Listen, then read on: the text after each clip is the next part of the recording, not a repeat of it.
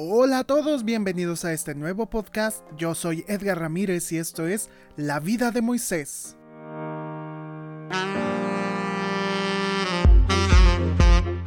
Hola amigos, bienvenidos una vez más a esta segunda edición de nuestro podcast La vida de Moisés. Y quiero darle la bienvenida a todos los que recién nos están sintonizando ahí en Spotify y en Anchor. Eh, pues darle las gracias por haber sintonizado el capítulo anterior de, del día de ayer. Y pues nada, dándoles la bienvenida a que en este día podamos escuchar este segundo episodio, continuar con la vida de Moisés. Y lo que sigue pues es, es, estar dentro de la misma línea de la historia que cuenta Gregorio sobre el relato bíblico, ¿sí? Sobre todas estas expresiones que vienen en el Éxodo, en el, en el Levítico, en Números y en Deuteronomio.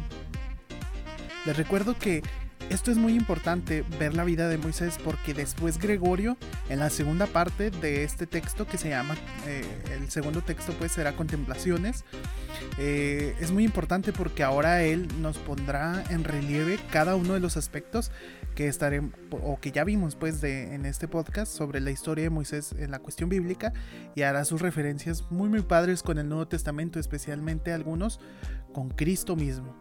Entonces, sin nada más que agregar, nos dirigimos entonces a la vida de Moisés.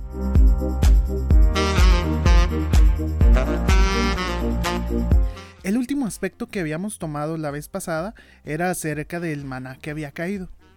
Entonces continuamos con esto.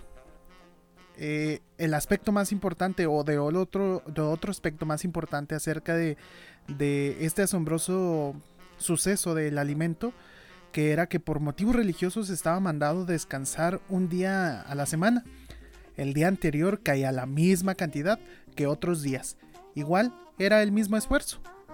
Sin embargo, la cantidad recogida se duplicaba, con la cual no había pretexto para faltar a la ley de descanso. Más que en otros días la providencia de Dios se ponía aquí de manifiesto, porque lo, lo reservado en la preparación del sábado día de descanso se conservaba intacto, fresco, como al acabarlo de recoger, mientras que se echaba a perder si se guardaba en días anteriores. Después de esto, se declaró la guerra a un país extranjero. El texto los llama amalecitas, a los que se aliaron contra ellos. Por primera vez entonces los israelitas se armaron para la guerra. No toda la multitud se preparó para el combate, lo emprendieron hombres cuidadosamente escogidos, tropa de élite. Entonces Moisés hizo prueba de una nueva estrategia. Mientras Josué, sucesor de Moisés en la dirección de su pueblo, dirigía el ejército contra los amalecitas, Moisés estaba sobre una colina, como en un puesto de observación, fuera del fragor de la batalla. Dos de sus íntimos le acompañaban, uno a cada lado. Refiere la historia que entonces ocurrió esta maravilla. Mientras Moisés tenía las manos levantadas al cielo, vencían los suyos, y cuando las bajaba, su ejército cedía ante aquel ataque de los enemigos. Los que le acompañaban a uno y a otro lado se dieron cuenta de que las manos de Moisés se volvían pesadas y difíciles de levantar sin que supieran por qué. Se pusieron entonces debajo para sostenerlas, pero eran ellos demasiado débiles para hacer que Moisés mantuviese sus manos levantadas. Entonces le sentaron sobre una piedra, y ellos mismos le sostenían las manos, levantadas hacia el cielo. Desde aquel momento, los israelitas empezaron a derrotar al ejército enemigo. Como no se movía la nube que guiaba al pueblo en su camino, pues nadie podía avanzar. No había otro guía. Por lo demás, tenían ellos medios de vida en abundancia. De lo alto, el aire les hacía llover pan bien preparado. Abajo la roca les ofrecía agua de beber. La nube moderaba los inconvenientes de estar al aire libre.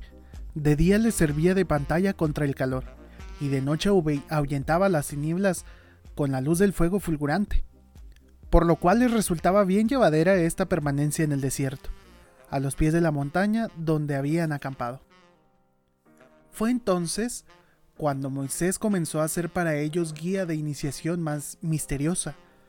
Dios mismo, obrando maravillas que van más allá de la razón, fue quien inició de esta manera al pueblo y a su jefe. Ante todo, mandó que se guardasen de cualquier mancha de alma y de cuerpo, y que se purificasen con abluciones. En particular, debían abstenerse del uso de matrimonio en un determinado número de días a fin de que, purificados de todas inclinaciones sensibles y corporales, libres de pasiones, pudieran acercarse a la montaña para ser allí iniciados. La montaña era el Sinaí. Mientras durasen estas circunstancias, no se permitiría el acceso a la montaña, más que a los hombres, y de estos solamente a los purificados de toda mancha. Se puso gran vigilancia para que ningún animal se acercase a la montaña, y si eso ocurriere, lo apedrearían. Después, el aire puro de la atmósfera, hasta aquel momento transparente, se fue haciendo oscuridad. No se podía ver la montaña, arropada ya por las tinieblas. En la oscuridad, la hoguera ofrecía un espectáculo imponente. El contorno de la montaña, devorado por las llamas, hacía del paisaje una grande humareda. Subía Moisés al frente de su pueblo, sobrecogida el alma de temor y tembloroso el cuerpo ante lo que veía. Los israelitas notaban su emoción y él mismo confesaba su pánico de alma y temblor de cuerpo ante el espectáculo aquel. Temblaba el alma por lo que veían y por lo que oían aumentaba su pánico. El estruendo de una voz venida de lo alto resonaba terriblemente por toda la comarca. Ya el primer trueno era duro, no les aguantaban los oídos. Parecía el sonido de trompetas que sobrepasaban a, a, cualquier instrumento de esa clase. Aumentaba el pánico a medida que el sonido se acercaba. Era una voz aguda y clara. Con el poder de Dios se articulaban las palabras sin necesidad de órganos fonéticos pronunciaba para promulgar las enseñanzas divinas. Crecía la intensidad de su voz al acercarse, y el sonido de trompeta desbordaba cada vez más fuerte. Sobrecogía el temor a las gentes por cuanto veían y oían. Acudieron entonces a Moisés suplicándole que sirviese de mediador ante la ley. Nunca dudarían de cuanto de él eh, mandase conforme a la voz de lo alto, pues serían órdenes de Dios. Cuando todos bajaron al pie de la montaña, Moisés se quedó ahí solo. Ocurría en él lo contrario de lo que se podía suponer, porque en general se afronta mejor el peligro cuando muchos lo comparten. Moisés, en cambio, se sintió más seguro cuando lo dejaron solo los que le acompañaban. Manifestó así que no había sufrido directamente el temor que al principio le invadió, lo sintió entonces por compasión de aquellos que estaban aterrorizados. Cuando se quedó solo, sin que el temor del pueblo influyese en él, Moisés voluntariamente se encaminó a las tinieblas y penetró a las realidades invisibles donde nadie podía verle. Adentrado ya en el santuario de la doctrina mística, allí donde nadie lo veía, se comunicaba con el invisible, con este ir más allá de lo visible pienso yo, nos enseña que para acercarnos a Dios hay que ir más allá de los sentidos y levantar el alma a lo invisible, a lo incomprensible, a la cima del monte, y creer que allí, donde Dios mora, no entra ni llega la inteligencia. Llegado allá, Moisés recibió los mandamientos de Dios. Son estos enseñanzas sobre la virtud, ante todo, reverencia y aprender a pensar correctamente sobre la naturaleza de Dios. Él trasciende nuestras mentes, nuestra manera de pensar y toda representación. No podemos compararlo con nada de cuanto conocemos. Allí se le prohibió imaginarse a Dios como algo en que podíamos pensar, pues nadie se puede comparar con la naturaleza divina. Esta trasciende el universo. Importa creer que Dios existe y no investigar sobre sus cualidades, cantidad, modo de ser y origen, que me es inaccesible. La palabra de Dios también enseña lo referente a la moralidad de los actos. Lo enseña por medio de leyes generales y particulares. General es la ley que condena toda injusticia porque manda a amar al prójimo. Si esto cumpliese no causaría ningún daño a los demás. Como ley particular, se puede mencionar el respeto debido a los padres. A esto se añade una lista de cosas que están prohibidas.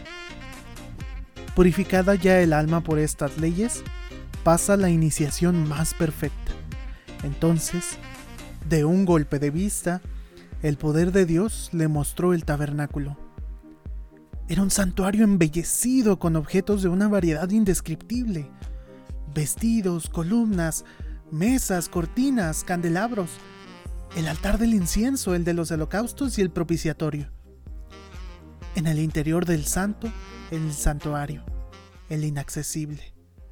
Para que la belleza y disposición de todas estas cosas se borrasen de la memoria y los de abajo que también contemplaran esta maravilla, le fue dicho a Moisés que además de ponerlo por escrito, imitase con una construcción material aquella creación espiritual, empleando los materiales más ricos y preciosos de la tierra.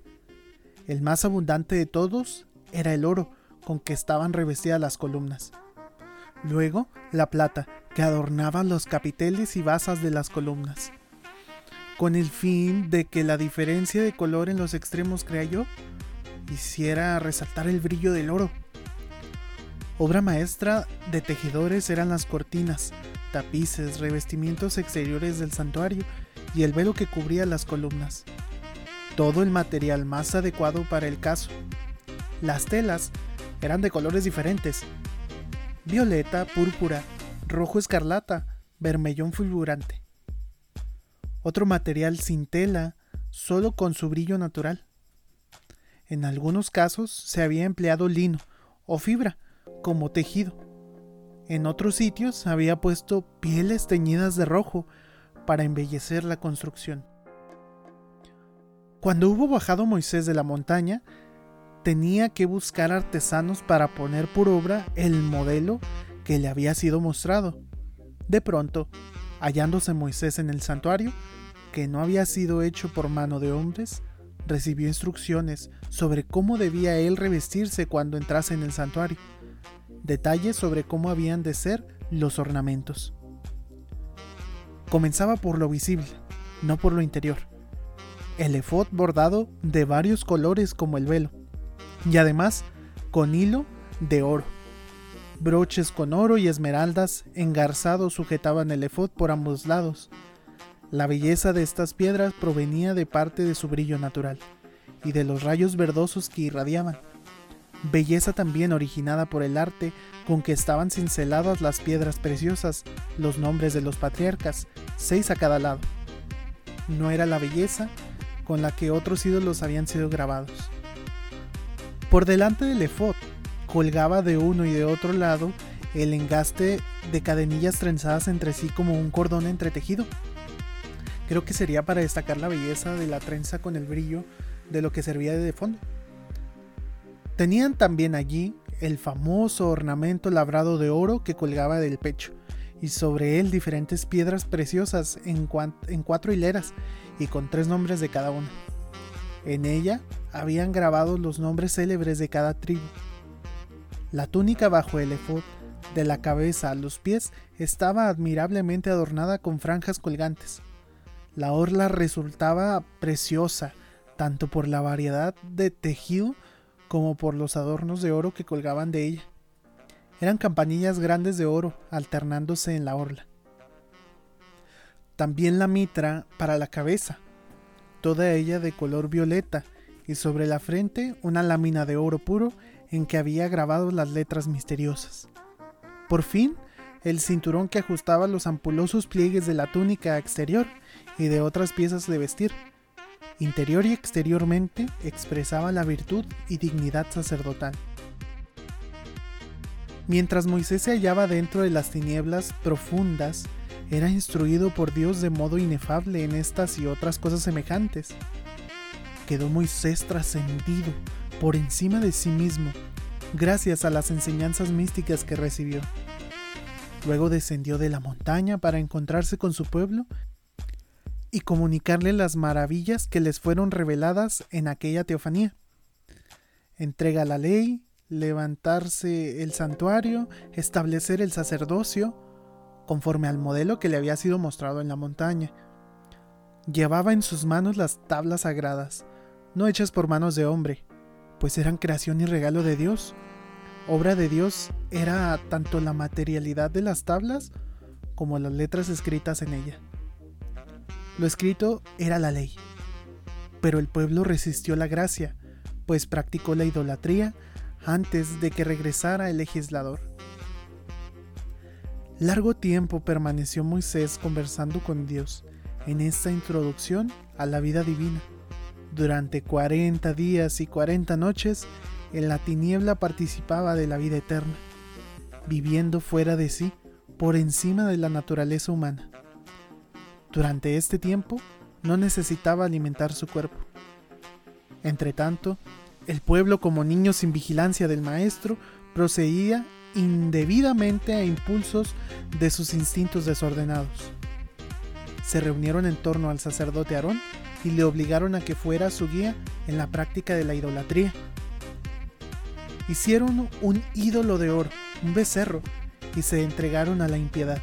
Pero Moisés, cuando volvió, rompió las tablas que había recibido de Dios.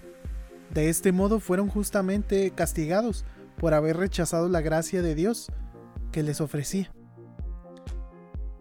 Entonces hizo Moisés que los levitas purificasen aquella mancha con sangre del pueblo, manifestando su cólera contra los culpables. El ídolo fue completamente destruido. De nuevo Moisés se retiró 40 días y reconstruyó las tablas. La inscripción era de Dios, pero las tablas eran hechura de Moisés. Moisés permaneció en éxtasis más allá de su propia naturaleza, por el mismo número de días. Su vida era distinta de lo que acostumbramos. No necesitaba tomar ningún alimento.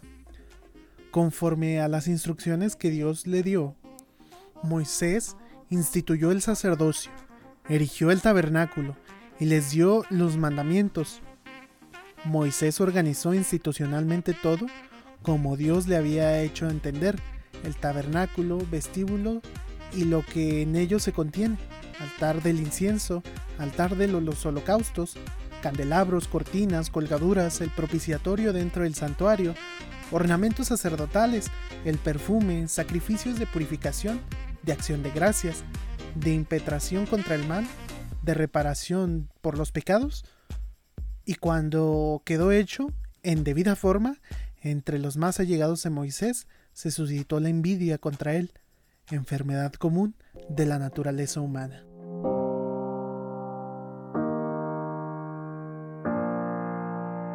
Bien, pues eso ha sido todo por el día de hoy acerca de la vida de Moisés. Espero que te haya intrigado todavía qué va a pasar después sobre esta envidia que está surgiendo ahí en el desierto con Moisés. Ya, ya tienen todo preparado después de los mandamientos que da Dios.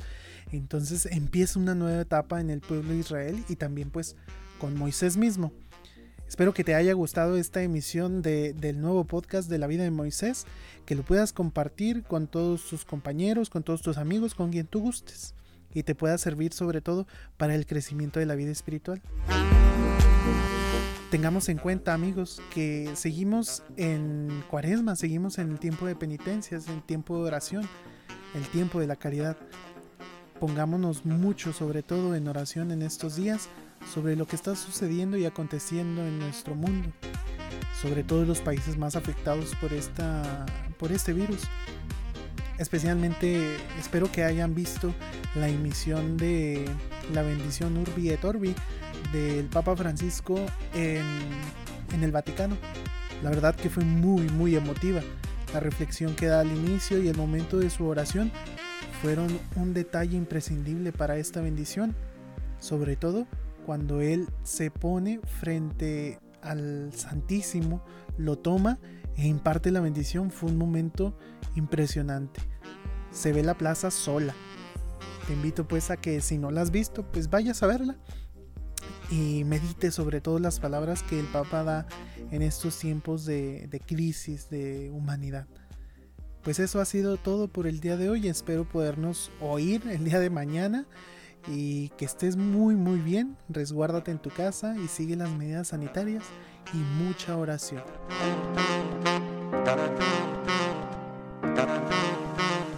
Yo soy Edgar Ramírez y esto ha sido La vida de Moisés.